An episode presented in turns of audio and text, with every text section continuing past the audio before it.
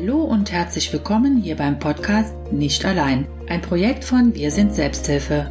Was passiert in Selbsthilfegruppen? Wer sind die Menschen, die sich für Selbsthilfe engagieren? Darüber sprechen wir in unserem Podcast mit den unterschiedlichsten Gästen. Schön, dass du da bist und ich hoffe, dass du vieles für dich mitnehmen kannst. Liebe Daniela, herzlich willkommen hier im Podcast. Schön, dass du dir Zeit genommen hast, hier meine Fragen zu beantworten. Bitte stelle dich unseren Hörerinnen und Hörern kurz vor. Wer ist Daniela?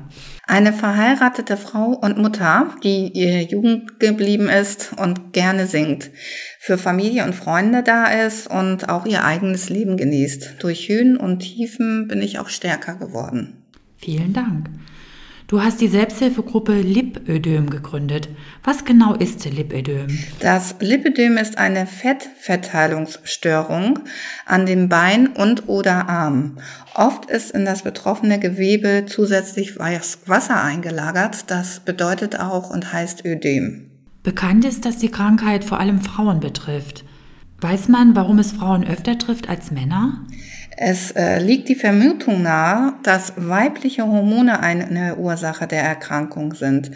Zudem bricht die chronische Krankheit oft in Zeiten hormoneller Umstellung an, also wie zum Beispiel Pubertät oder auch Schwangerschaft. Und wann hat dir ein Arzt das erste Mal gesagt, dass du an einem Lipödem erkrankt bist?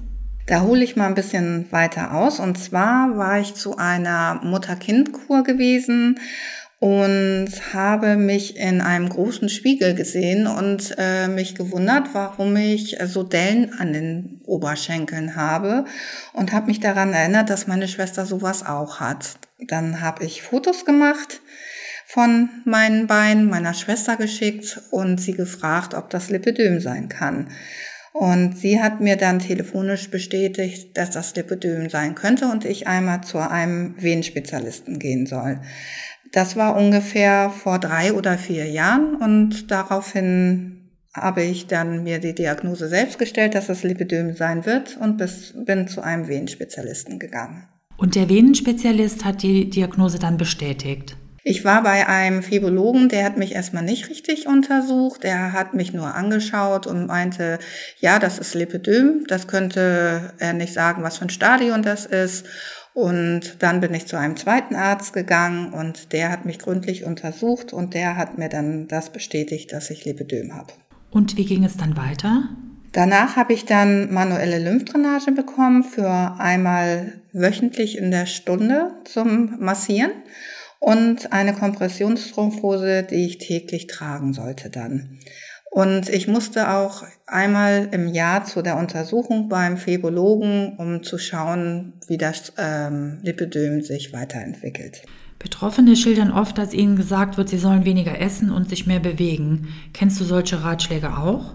Ja, die Ratschläge habe ich von einem Phibologen erhalten und von Menschen, die sich mit dem Lipidem nicht auskennen. Und was machen solche Tipps, in Anführungszeichen Tipps, mit dir?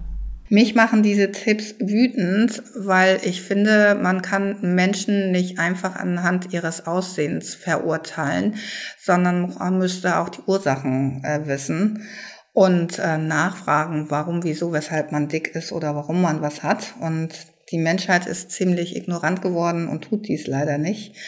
Und auf der anderen Seite macht es mich auch traurig, dass die Menschen nicht fragen.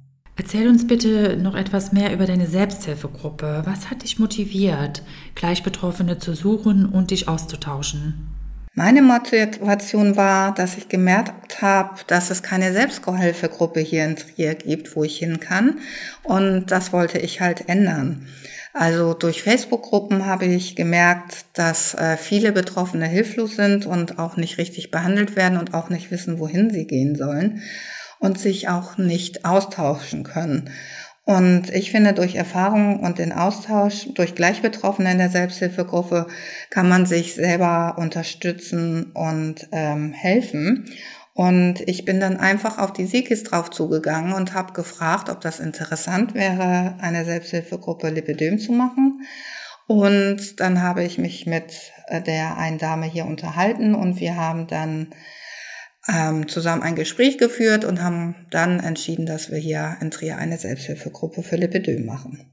Das heißt, du musstest die Gruppe nicht alleine gründen. Genau, die Segis äh, hat mir geholfen und mich unterstützt, zum Beispiel bei der Öffentlichkeitsarbeit, die ähm, Werbeprospekte und die Flyers auszudrucken. Ich habe die dann verteilt und auf der Siegesseite wurden dann die Termine eingestellt und auch ein Anmeldelink gemacht und die Gruppe gepostet, sodass man das direkt finden kann. Wann und wo trefft ihr euch und wer kann bei euch mitmachen? Also wir äh, treffen uns den zweiten Mittwoch im Monat, auch bei der Sigis in Gartenfeld, Trier Ost. Und jeder, der Lipidem hat, kann äh, bei uns teilnehmen, egal ob Mann oder Frau. Und es ist auch egal, welches Stadium vom Lipidem man hat. Zurzeit sind wir äh, bei der Segis im Seminarraum. Da dort aber nur zwölf Personen reinpassen und die Gruppe immer mehr und mehr wächst, sind wir jetzt auf der Suche nach einem größeren Raum in Trier. Und sobald ich den gefunden habe, gibt es dann auch Neuigkeiten.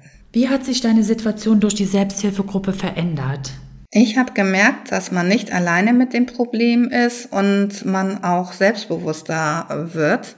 Und ich habe auch mehr Mut bekommen, nicht immer bei den Ärzten gleich alles zu glauben, sondern mir auch eine Zweitmeinung einzuholen und zu schauen, ähm, was ein anderer Arzt sieht und was man vielleicht noch besser machen kann. Noch eine letzte Frage an dich, Daniela. Wenn du einen Film über Lipödem drehen würdest, welchen Titel würdest du diesem Film geben? Ganz spontan, Lipidem, das unbekannte Wesen.